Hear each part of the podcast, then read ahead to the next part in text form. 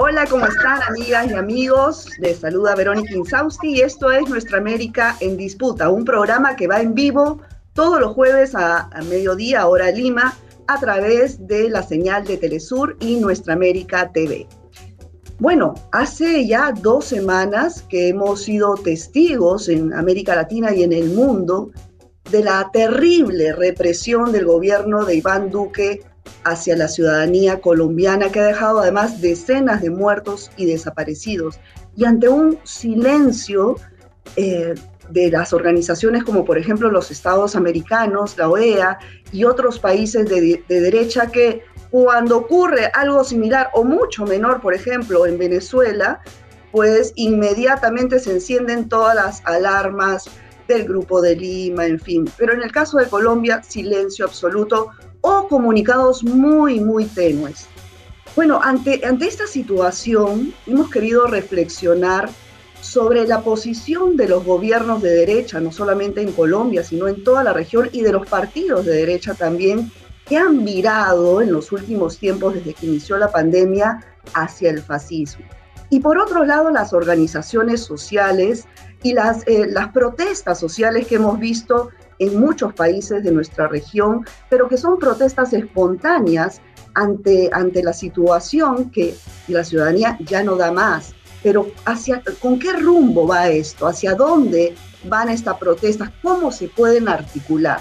Para conversar sobre ello nos acompaña desde Lima Mocha García Naranjo y es activista política y dirigente del Partido Socialista Peruano. Muchas gracias, Mocha, por acompañarnos. Gracias, y también, y también está Jorge Coronado desde Costa Rica. Él eh, también es dirigente del bloque social sindical de ese país de Costa Rica. Gracias, Jorge, por estar aquí. Un gusto, Verónica. Bueno, muy bien. Eh, ¿Ustedes qué opinan respecto a, esta, a este viraje de la derecha hacia, hacia el fascismo, se podría decir. ¿Cuál cree que ha sido eh, la causa de esta situación? ¿Ha sido la pandemia o cuál es la causa? ¿Qué opinan? Aida, por favor, Mocha, tú primero te escuchamos. Bueno, yo diría que hay dos causas fundamentales. Una es la pandemia, que ha exacerbado la crisis con un mundo con más pobreza, con más desempleo, con más hambre, y otro es el desgaste de un modelo liberal que ha quedado indudablemente en desnudo. Y por supuesto yo ubico el escenario entre el desborde popular, que avanza significativamente, y la tentación autoritaria y fascista, que es lo que está marcando, digamos, este momento, aún no post pandemia, en realidad estamos en la primera pandemia del siglo XXI, ¿no? Tú, Jorge, ¿a qué crees que se haya eh, dado esta radicalización de, los movimientos de los partidos de derecha y gobiernos? Sí, no se te escucha. Sí, ahora sí. Sí, ah, perdón.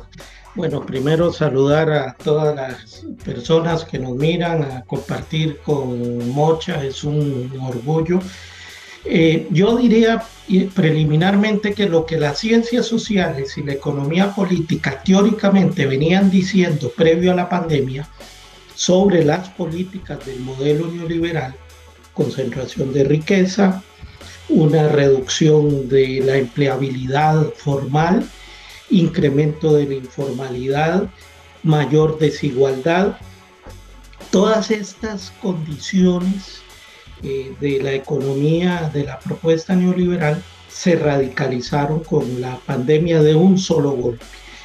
Y efectivamente esto ha provocado de que surja toda la respuesta social masiva que ya venía gestándose, recordemos, en el 2018 y 2019 en Chile, en Guatemala, en Ecuador, y que ahora en el 2020 y este 2021, en medio de la pandemia, eh, se vienen expresando. Entonces hay que considerar que lo que estamos viendo es la consecuencia, como decía Mocha, la consecuencia del modelo neoliberal impuesto radicalmente en casi toda América Latina, o yo diría en toda América Latina.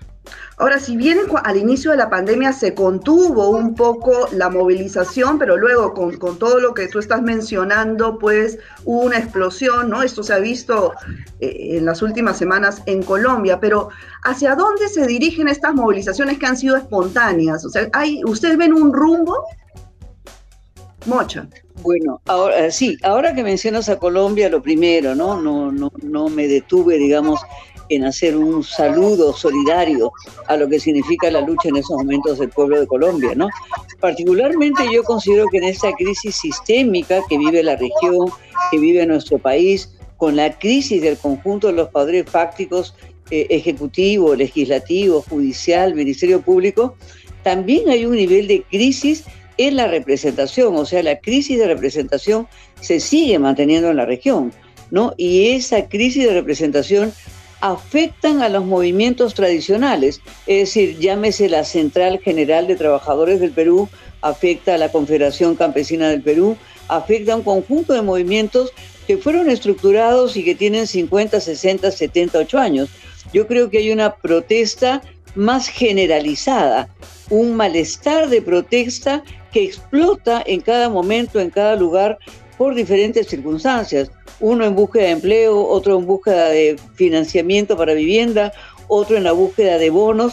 Y entonces yo sí creo que pudiésemos estar ante un momento de desborde popular, como en algún momento ya como categoría eh, social de estudio la definió en algún momento Kotler en el Perú.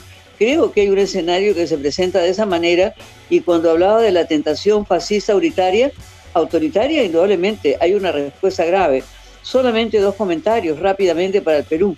En el Perú acaba de ser presentado un proyecto de ley para impedir que los partidos progresistas de izquierda, denominados comunistas como genérico, estén impedidos de participar.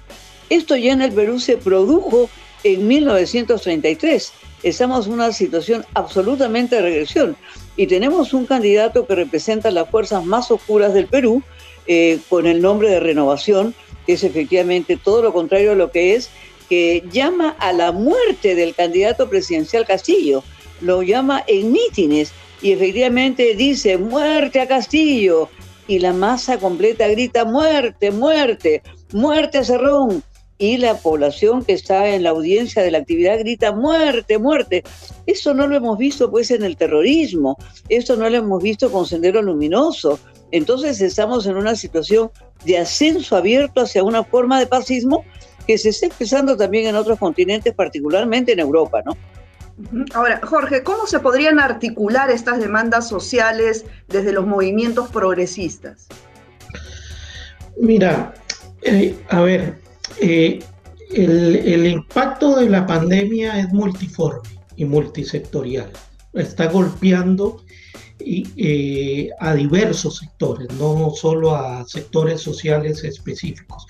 Por eso tenemos una respuesta multiforme, diversa, de distintos actores sociales. Hoy ves eh, sector indígena, campesino, mujeres, eh, minorías sexuales, diversidad sexual, en fin, hay, hay una respuesta muy compleja en términos de cómo la pandemia les está impactando. En ese sentido, lo que estamos viendo es que las derechas y las élites responden de la misma forma, eh, acentuando eh, las, las, condiciones más complejas de, de la crisis. ¿Por qué? Porque la respuesta es incrementar ingresos tributarios, al eh, poner más carga tributaria al consumo, eh, reducir el financiamiento de las políticas públicas, reducir el Estado. Todo esto viene desde la OCDE, del Fondo Monetario Internacional, y ante una salida de este tipo, la gente responde con mayor masividad. Ya no solo los sectores sindicales vinculados al mercado formal, sino una gran diversidad de sectores que hoy su única forma de inserción laboral es la informalidad. Así que lo que la respuesta que viene siendo cada vez más radicalmente violenta por parte de las derechas represiva como lo estamos, como lo vimos en Chile en el 2018 y 2019 como lo estamos viendo en Colombia en este momento. Es decir, que las, las derechas y las élites no tienen nada que ofrecerle a América Latina para salir de esta crisis. Ese es el dilema en que nos estamos manifestando y su única salida es más autoritarismo, más violencia e incluso mayor fascismo. Claro, Mocha, ¿y tú qué opinas, no? Frente a esto, a, esta represión que menciona Jorge, ¿cuál debería ser la posición de los partidos progresistas en la región? O sea, ¿cómo, cómo renovar la, la narrativa política y las propuestas económicas para también tener alternativas, ¿no? claro que sí. Solamente para añadir lo que dice Jorge, lo comparto, en fin, absolutamente. Digamos, la respuesta de Israel a Palestina ha sido también de desborde total, ¿no? Eh, como lo es en Colombia, y por supuesto estamos asombrados del número de muertos, porque acá con dos jóvenes muertos, toda la población salió. Yo particularmente creo que tiene una, que haber una narrativa, en primer lugar, de diagnosticar el tema. Es decir, se dice que el dato es más importante muchas veces que el relato. Pues tenemos muchos datos del avance fascista en Europa, lo estamos viendo ahora en Palestina y Israel, lo estamos viendo en toda América Latina.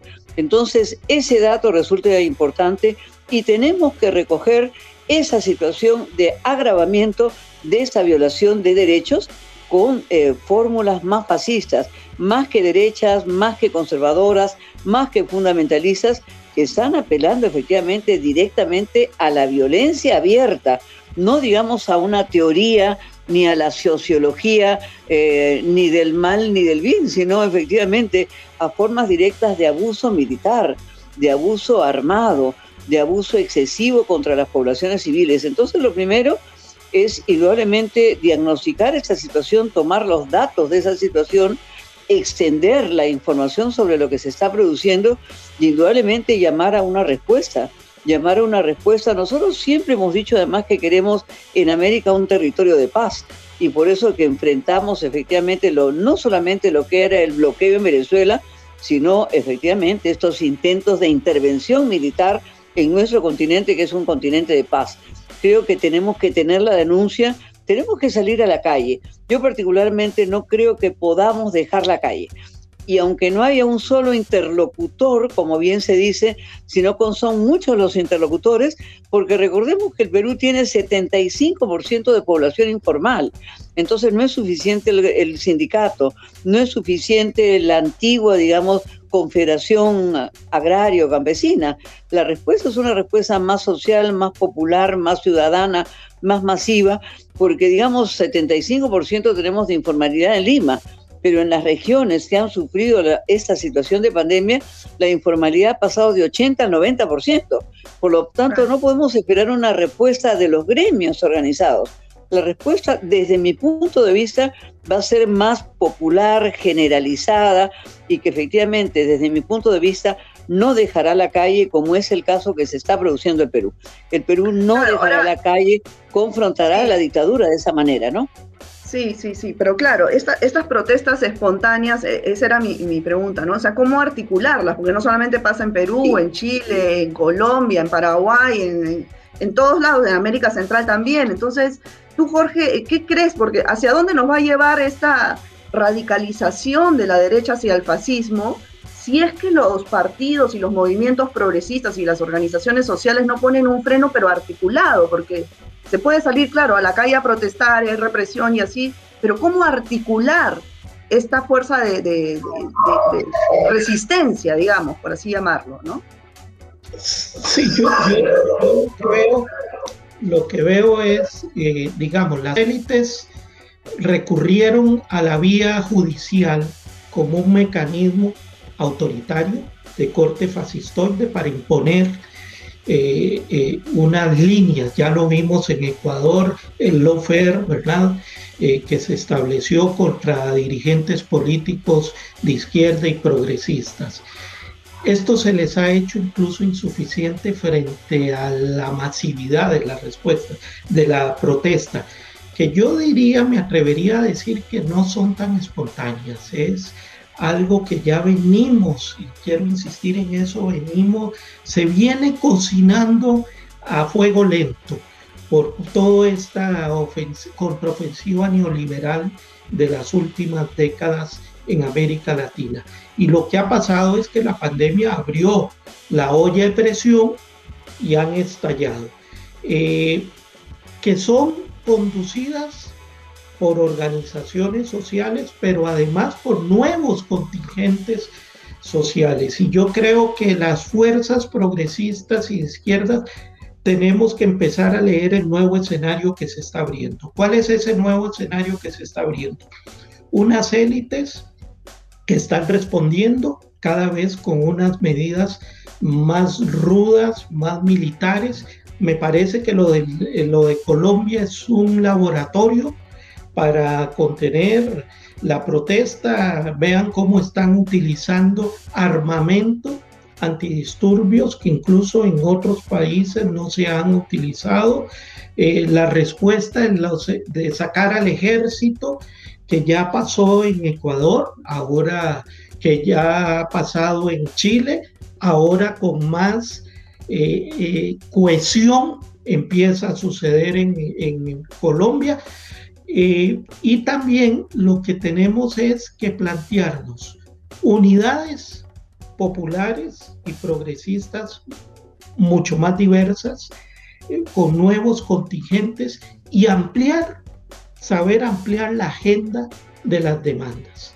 Ya las demandas no es solo aquella vieja consigna pan, techo y trabajo, que siguen siendo válidas, pero van también más allá porque la pandemia también está provocando eh, nuevas desarticulaciones de los tejidos sociales.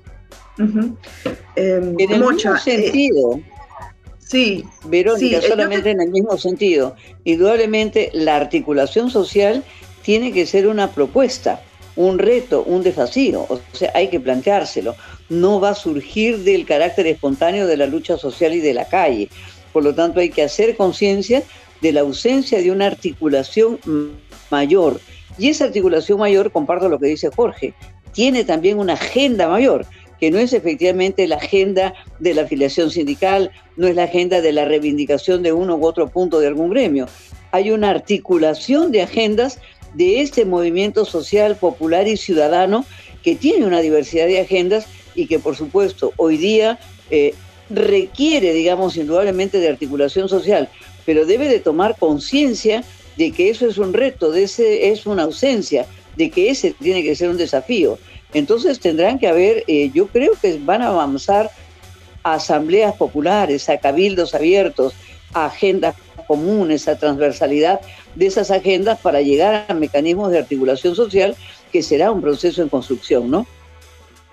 Claro, yo, ah, bueno, hace unos días escuchando eh, una reunión de, activistas eh, políticos, escuché a, uno de ellos, al activista guatemalteco Henry Morales, diciendo de que eh, eh, tenían muchas complicaciones para avanzar en las agendas, ¿no? Y que a veces se caía en el juego de la, derecha, ¿no?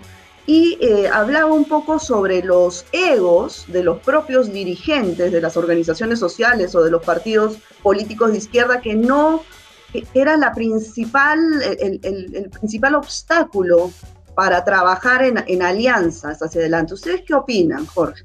Yo, yo a ver, yo lo vería, lo matizaría mucho. Yo veo el ejemplo de Chile y veo ahora el ejemplo de Colombia, dos momentos de, de movilización generalizada. ¿Qué estamos viendo ahí?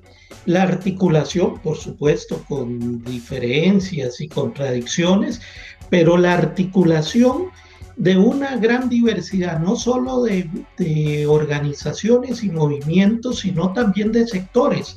Ahí vemos sectores sindicales, campesinos, de mujeres, comunitarios eh, e incluso jóvenes, una cantidad impresionante. Bueno, Perú también, en las movilizaciones de Perú de hace más de un año, lo veíamos y posiblemente en unas partes costará más, en otras partes será más fácil, pero me parece que es tal, tal la violencia del modelo neoliberal en medio de la pandemia y de la, de la concentración de las élites, que, que esas pequeñeces van a quedar superadas por las necesidades del momento. Yo sí creo que lo que conviene también es poner en la mira el escenario político electoral.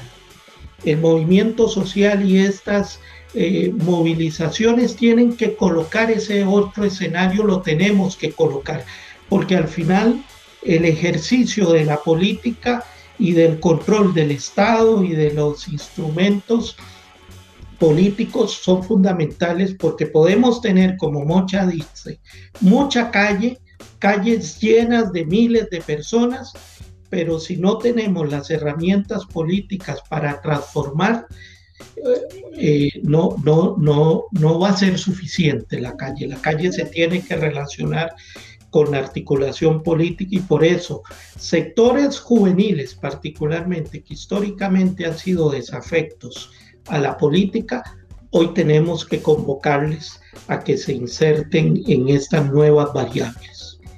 Tú, Mucha, ¿cómo consideras que se puede viabilizar las alianzas entre diversos movimientos progresistas a nivel local en cada país de la región, eh, dejando de lado los egos, por ejemplo? Porque eso lo, hemos visto, ¿no? En, en, los años anteriores. Claro que sí, lo hemos visto. Incluso ha habido una frase terrible que se ha producido la semana pasada entre nosotros, ¿no?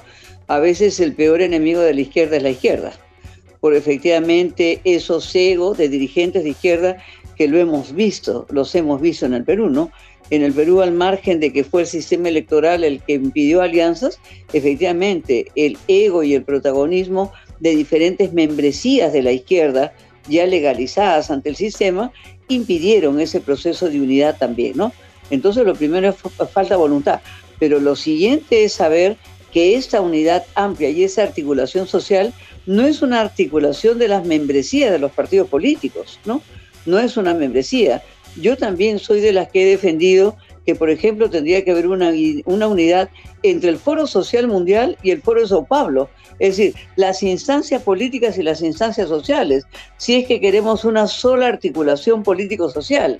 En el caso del Perú hay la Asamblea Nacional de los Pueblos, que es un espacio de articulación importante en donde efectivamente el protagonismo no tiene exclusivamente el partido político, pero están dentro de esta Asamblea Nacional de los Pueblos entendiendo a los partidos políticos como parte de esa articulación.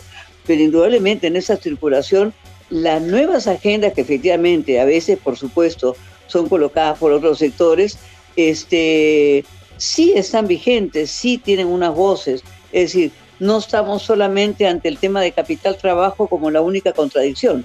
Son otras las contradicciones que tienen que ser atendidas, las contradicciones etarias, las contradicciones de género, las contradicciones ambientales. Entonces, ese conjunto de agendas tienen que tener una articulación y por lo tanto, digamos, tiene que haber una base programática que ayude a esa articulación social de muchos actores. Y estos actores tienen que ser políticos, sociales y ciudadanos no pueden ser ya nunca más los actores solo políticos, nunca más los actores solo sociales, nunca más la actoría solo ciudadana de la llamada sociedad civil, que también tiene un conjunto de problemas y un conjunto de contradicciones. Entonces yo creo que el hilvanar, el tejer el conjunto de estas demandas y estas articulaciones nos dará un mejor resultado que esta segmentación que hay, la articulación de partidos, la articulación de movimientos sociales, la articulación ciudadana, ¿no? Yo creo que ahí hay que tener un liderazgo capaz de eh, ser parte entre muchos y no de capaz ser el único interlocutor este, válido o hegemónico que pretende conducir, digamos, la articulación, ¿no? La articulación es una demanda fundamental porque efectivamente el tumulto no nos lleva a nada. ¿no? Yo sí tengo temor del desborde popular porque se está produciendo en un país con 80 y 90% de informalidad, en donde no hay una articulación con una formalidad. Entonces, sí, nosotros, nosotros tenemos que saltar de ese desborde popular, de ese tumulto social, de ese estallido social, a una articulación que tiene que ser la demanda fundamental de ese periodo. Claro. Ahora, eh, escuché al ex candidato a la presidencia de Ecuador, Andrés Arauz, eh, plantear un nuevo acuerdo planetario, que si bien es muy ambicioso, ¿no? Pero él señalaba de buscar nuevas alianzas, o sea, más allá de, las izquierdas o las derechas, del blanco o negro, ¿no? Que se, ha también eh, radicalizado tanto este tema ideológico sobre las políticas públicas de, por el bien común, ¿no? Entonces, él planteaba eh, nuevos acuerdos sobre temas de, agenda de interés común, como cuidado del medio ambiente, políticas de género, de salud, etc. ¿Ustedes creen que esto es posible en esta coyuntura que estamos viendo de más bien eh, ahondar en los extremos? ¿Tú qué opinas, Jorge? Sí, sí, mira, mira, un desafío, un desafío que tenemos es que eh, la pandemia ha provocado por los impactos, que todos volvamos la mirada hacia lo nacional, hacia ver cómo resolvemos nuestras contradicciones fundamentales. Pero efectivamente el desafío es cómo tenemos mirada regional y mirada global, eh, que en el pasado la, la hemos tenido y la hemos articulado. Es decir, la articulación social requiere de que volvamos a rearticularnos continentalmente y por supuesto globalmente frente a fenómenos totalmente nuevos que tenemos. Por ejemplo, algo que estamos viendo en la región sobre esta mayor preeminencia fascistoide de las élites es el peso de las fuerzas políticas de carácter religioso neopentecostal que cada vez adquieren más fuerza, son absolutamente autoritarias, absolutamente antidemocráticas y eh, efectivamente van ganando un peso en los parlamentos y, en, las, en las alcaldías, gobernaciones. Eh, es muy peligroso, es muy peligroso porque el fascismo no es solo, tiene expresión militar, ¿verdad? Tiene eh, la expresión autoritaria, eh, intransigencia, intolerancia. Y tiene, coincido con Mocha, porque la crisis también, el que veamos mucha gente en la calle, el tumulto que, del que ella habla, no quiere decir que sea un tumulto con una agenda progresista. Hay mucho de ese tumulto manipulado por estas corrientes que están ahí, que están actuando, que están operando, eh, que no quieren reconocer los derechos eh, de la diversidad sexual, los derechos de lo ambiental, eh, quieren simplemente decir vamos por las, las corrientes o la perspectiva más maniquea. Así que efectivamente el desafío es cómo volvemos a tener, construir socialmente un nuevo pacto regional continental y un nuevo pacto global frente a unas élites que ya imponen esta lógica autoritaria fascistoide en todo el en todo, no solo en el continente, sino todo, en todo el planeta. Ah, ok. ¿Y tú, Mocha, qué opinas respecto a este tema? ¿Crees que es posible que eh, los políticos, la clase política, deje de lado sus camisetas partidarias para eh, tener un acuerdo en, temas de, interés común, en políticas públicas de interés común a nivel regional? ¿Tú lo ves viable en este momento? Eh, yo lo veo con dificultades, pero lo veo como un reto fundamental. Eh, no es posible cerrarnos en nuestras fronteras nacionales, porque podemos enfrentar gobiernos políticos, civiles y clericales, que es un elemento nuevo que hay que añadir en lo que es esta corrida fundamentalista hacia la derecha que hay en el conjunto de nuestros países. Entonces comparto que necesitamos salidas más allá de las nacionales, más allá de las regionales y por supuesto que necesitamos salidas globales indudablemente. Y particularmente nosotros no podemos seguir aceptando que en esta etapa que vendrá post pandemia, tarde o temprano, tendremos un momento post pandemia, no podemos replegar nuestra agenda a la satisfacción de necesidades mínimas insatisfechas, porque efectivamente estaríamos violentando nuestros intereses estratégicos y nuestros intereses ciudadanos de otro orden, más allá de las necesidades básicas insatisfechas, pese a que habrá hambre, desempleo y pobreza, indudablemente que sí, pero no podemos replegar esas estrategias. Y cuando hablamos de un pacto global, ya se ha hablado incluso y hemos firmado un pacto global de las migraciones, por ejemplo. Estamos ante el movimiento migratorio más grande que se produce en el mundo en estos momentos, que ha conquistado un pacto global migratorio que muchos países aún no quieren firmar. Pero nosotros tendríamos que reflexionar y tener una nueva lectura mundial, global, porque pudiese ser que estuviéramos en un momento en donde no tuviéramos una época de cambios si no estuviéramos en un cambio de época. Eso nos implica efectivamente una reflexión de otra envergadura. bueno, muchísimas gracias a ambos, eh, Mocha García Naranjo, dirigente del Partido Socialista Peruano, y Jorge Coronado, dirigente del Bloque Social Sindical de Costa Rica. Se nos saca el tiempo, lamentablemente, ha sido un placer poder escucharlos. Un gran abrazo a Jorge y a ti, Verónica. Muchas gracias a toda tu Hasta La próxima. Muy bien, gracias. Bueno amigos, esto ha sido todo por hoy. Cuídense mucho, por favor. Nos vemos el próximo jueves en una nueva emisión de Nuestra América Chao.